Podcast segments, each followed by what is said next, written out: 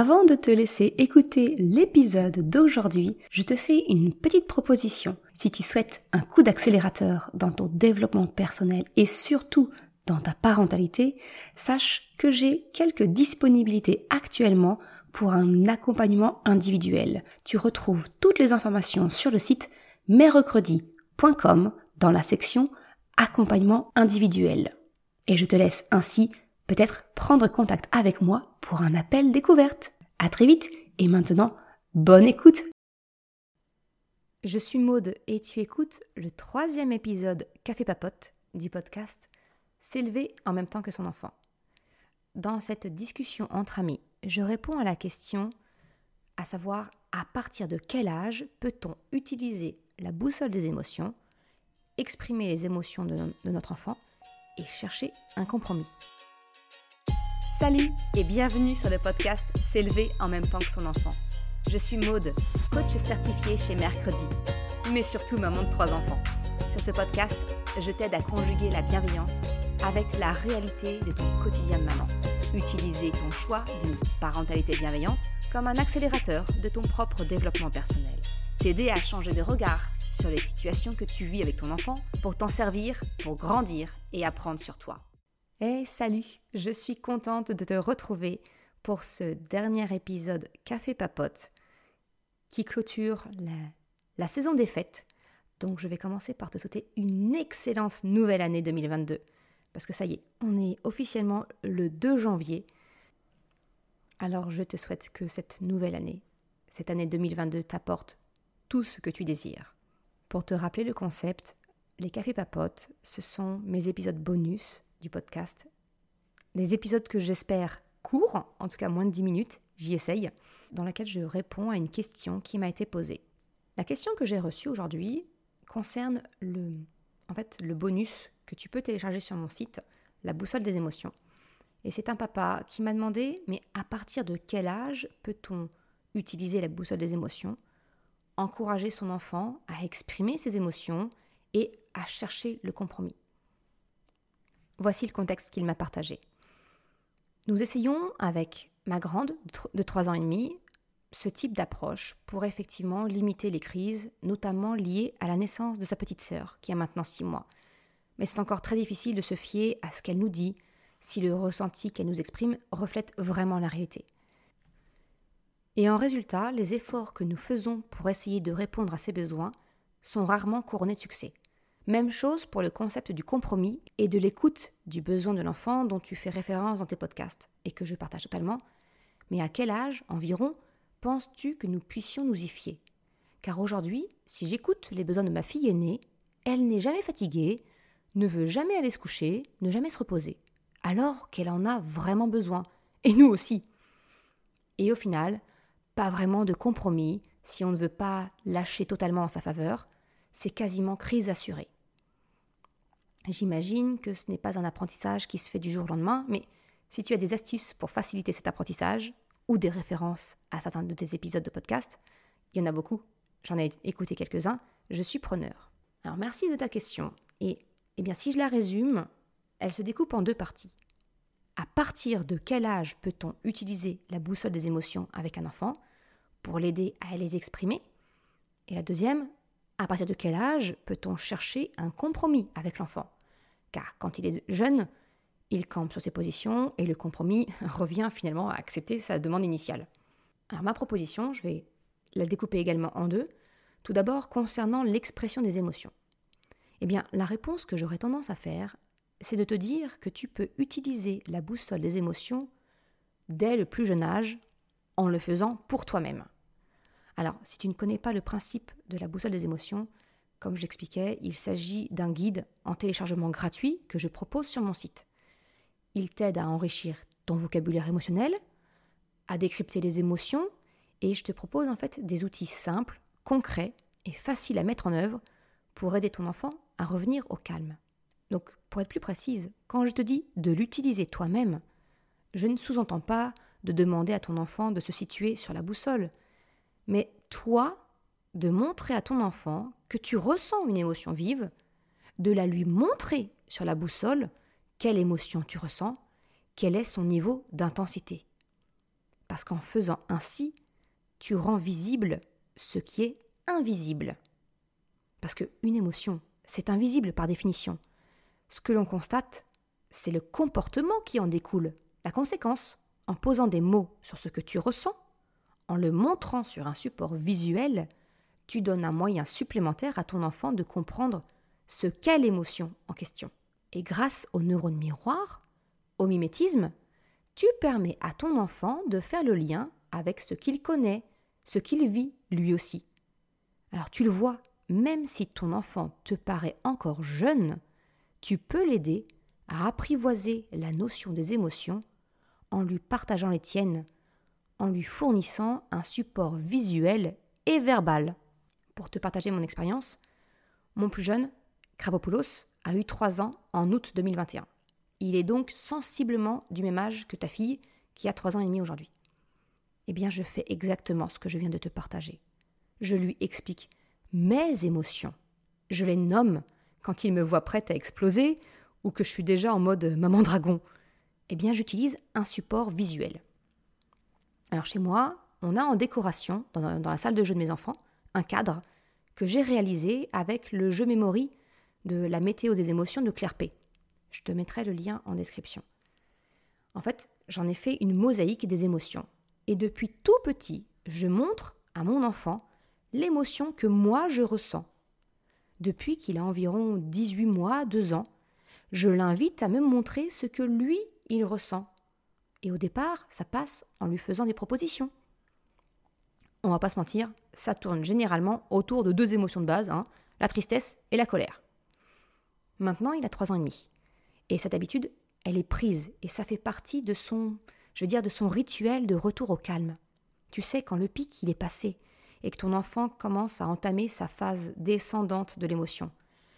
Eh bien, moi, en tout cas, Krabopoulos, il me demande de le prendre dans les bras pour me montrer l'émotion qu'il ressent.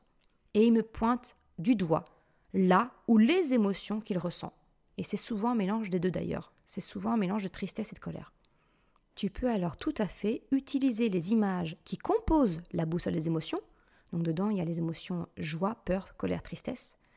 Eh bien, pour les partager, pour partager tes ressentis à ton enfant, et ensuite, progressivement, lui faire pointer l'émotion que lui, il vit, ou alors en lui faisant une suggestion de ce que tu penses qu'il est en train de traverser.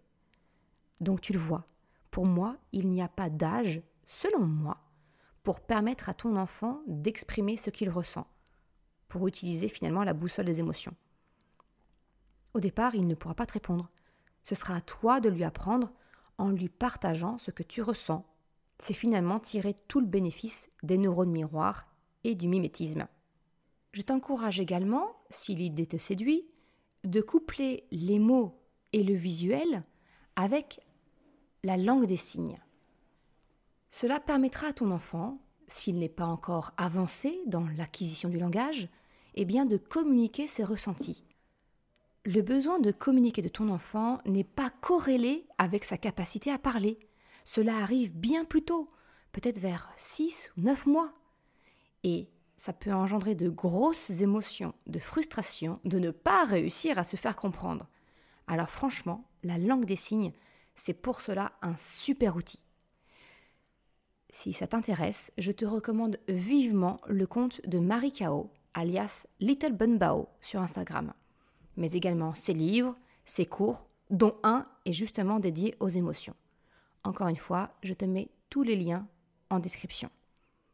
Mais si je dois résumer ça, pour moi, le combo gagnant, c'est le mot, l'utilisation du vocabulaire, une image, avoir un support visuel et un signe. Alors avec ça, t'es paré pour pouvoir exprimer les émotions. La deuxième partie concerne la recherche du compromis. À partir de quel âge est-ce qu'on peut vraiment espérer pouvoir rentrer dans la recherche du compromis? Eh bien, de la même façon que pour l'expression des émotions, je ne vois pas de limite d'âge concernant la recherche d'un compromis. Alors bien entendu, on ne va pas du tout s'y prendre de la même façon quand il s'agit d'un bébé de 6 mois ou d'un enfant de 3 ans et demi, ou même encore bien plus grand. On est bien d'accord. Avec un bébé, et cela peut être jusqu'à 2-3 ans, la diversion, c'est toujours un excellent moyen pour ne pas rentrer dans un conflit avec une bataille d'ego. Hein. Plutôt que de chercher un compromis, on peut voilà, détourner, détourner l'attention.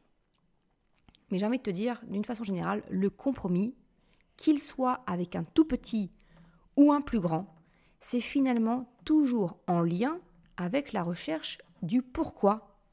Comprendre pourquoi ton enfant tient cette position et comprendre pourquoi toi, tu tiens la tienne.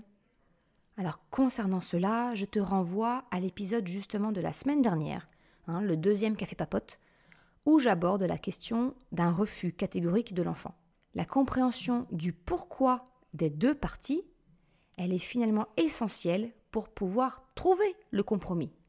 Parce que si tu connais les deux extrémités d'une droite, eh bien tu peux en déterminer le milieu. Mais on est bien d'accord, je comprends le sentiment de difficulté face à des enfants qui sont en bas âge. Et je reprends alors les mots de cette question que m'a posé le papa. Aujourd'hui, si j'écoute les besoins de ma fille aînée, elle n'est jamais fatiguée, ne veut jamais aller se coucher, ne jamais se reposer, alors qu'elle en a vraiment besoin, et nous aussi. Eh bien, dans ce cas précis, sa fille, en fait, lui dit ne pas être fatiguée pour aller se coucher. Ce n'est pas son pourquoi. En fait, c'est une parade de contournement. Elle ne veut pas aller se coucher, certes, mais cela ne dit pas ce qu'elle souhaite à la place. Mon conseil, ce serait donc d'inviter ta fille à aller plus loin. Fais-lui des suggestions en proposant un choix multiple, parce que sinon, le risque, il est grand qu'elle saisisse ta première hypothèse, même si ce n'est pas réellement cela le problème. Par exemple, ça pourrait donner Tu ne te sens pas fatigué parce que tu as encore envie de faire quelque chose? Ou bien est-ce que c'est en rapport avec ta chambre? Une peur Enfin, voilà. Et peut-être l'orienter vers ce genre d'hypothèse. Pose tes questions en fait, un peu comme si tu déroulais un logigramme. Tu élimines les hypothèses les unes après les autres. Alors ta fille est encore jeune, 3 ans et demi. Mais il ne faut pas non plus la noyer de possibilités, sinon cela sera trop difficile pour elle de répondre. Mais avec des questions progressives, tu vas accompagner sa propre introspection. Alors oui, ça va prendre plusieurs jours pour passer en revue toutes les hypothèses, mais vous avancez ensemble dans sa compréhension d'elle-même. C'est cela aussi, accompagner son enfant. L'autre point aussi par rapport au compromis, c'est que ce papa me dit que sa fille n'est pas dit qu'elle n'est pas vraiment fatiguée alors qu'elle en a besoin et que les parents eux aussi en ont besoin. Ben, un compromis, c'est peut-être aussi de formuler auprès de ton enfant ton besoin à toi de repos. Quelquefois, on veut, on veut protéger nos enfants, on ne veut pas en parler. Ben, je t'encourage au contraire à exprimer, dire Mais toi, t'es pas fatigué. Mais papa et maman, eux, ils le sont. Nous, on a besoin de repos. Ça peut aussi être une piste, tu vois. Pour te partager ma propre expérience, on a traversé cette phase avec nos deux grands. Et je pense même qu'on est vraiment en train de la débuter avec Krapopoulos. En tout cas, rétrospectivement, je me rends compte que les causes étaient différentes pour mon fils et ma fille. Chocapic, lui, il était clairement jaloux d'entendre que nous, les adultes, avions une soirée. On avait une soirée avec mon mari alors que lui, il devait se coucher. Il considérait que dormir, c'était une perte de temps et il voulait utiliser ce temps à bon escient pour jouer.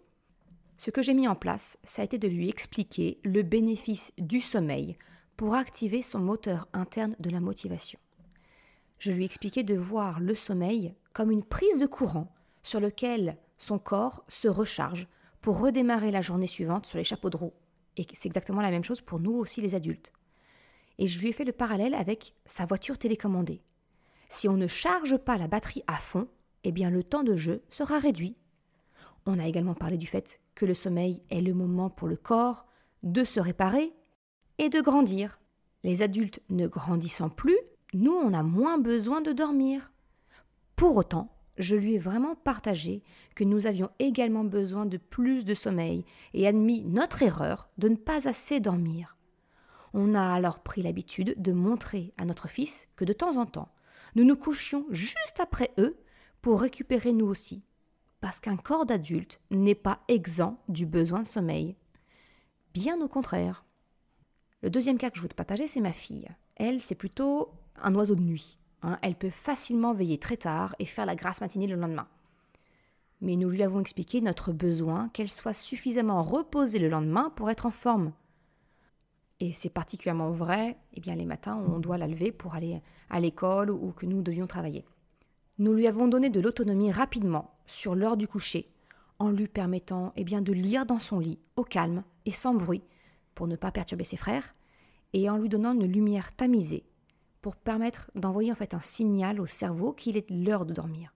Alors pour ça, nous, on a fait le choix de, de guirlandes lumineuses. On trouve que c'est la bonne luminosité, mais ça n'engage que nous. Le deal qu'on avait avec elle, c'est qu'elle devait pouvoir se réveiller sans trop de difficultés le lendemain, quand le réveil sonnait. Et finalement, eh bien, après quelques nuits où effectivement qui étaient un peu plus courtes euh, par rapport à son besoin de sommeil, elle a su se réguler et ce lâcher prise a été bénéfique parce que nous avons arrêté de nous focaliser sur l'heure de son coucher. Elle s'endormait finalement seule dans son lit, calmement. Maintenant, depuis qu'elle a 4-5 ans, eh bien en fait elle a un réveil, simulateur d'aube, pour l'aider à se réveiller, mais aussi pour s'endormir avec la fonction décroissante, la fonction coucher de soleil. J'en ai un petit peu parlé dans l'épisode 16 concernant l'autonomie de l'enfant. Tu vois, en fait, la recherche du compromis n'est pas pour moi corrélée avec l'âge de ton enfant. L'âge de ton enfant fera que ton investigation pour comprendre le pourquoi de ton enfant peut-être te demandera plus d'efforts. Tu devras faire des suggestions et ça prendra peut-être plusieurs jours ou semaines pour vraiment comprendre ce pourquoi. Mais l'âge de ton enfant n'est pas un frein pour la recherche du compromis. Au contraire, pour moi, je pense vraiment que plus ton enfant ressentira que son besoin est entendu et que tu cherches une solution constructive pour tout le monde, moins ton enfant aura le sentiment de devoir s'affirmer. Et ça, franchement, c'est ce qui peut arriver de mieux pour tout le monde. Je te remercie d'avoir écouté ce café papote. Tu retrouveras, comme d'habitude, toutes les informations et la retranscription sur le site mercredi.com. Tu auras le lien en description de l'épisode. C'était le dernier épisode au format Café Papote. On se retrouvera la semaine prochaine pour des épisodes plus habituels, je dirais. Mais si jamais ce format de questions-réponses t'a plu, je vais faire un rapide sondage en fait sur Instagram et euh, probablement aussi via, le mail que j'envoie le samedi matin. Donc si ce format t'intéresse, te plaît, je t'encourage vivement à me suivre sur Instagram ou à répondre au sondage que j'enverrai euh, dans mon mail du samedi pour me dire si effectivement ce format te plaît et que tu aimerais le retrouver d'une façon euh, un peu, plus, euh, un peu plus régulière, on va dire, sur le podcast. Comme d'habitude, si tu as aimé l'épisode, s'il t'a été utile, je t'invite à le partager, à en parler autour de toi. Un grand merci à celles et ceux qui prennent le temps de le faire. Je te souhaite une excellente journée, après-midi, soirée, quel que soit le moment où tu m'écoutes. Et je te dis à la semaine prochaine pour un nouvel épisode. Ciao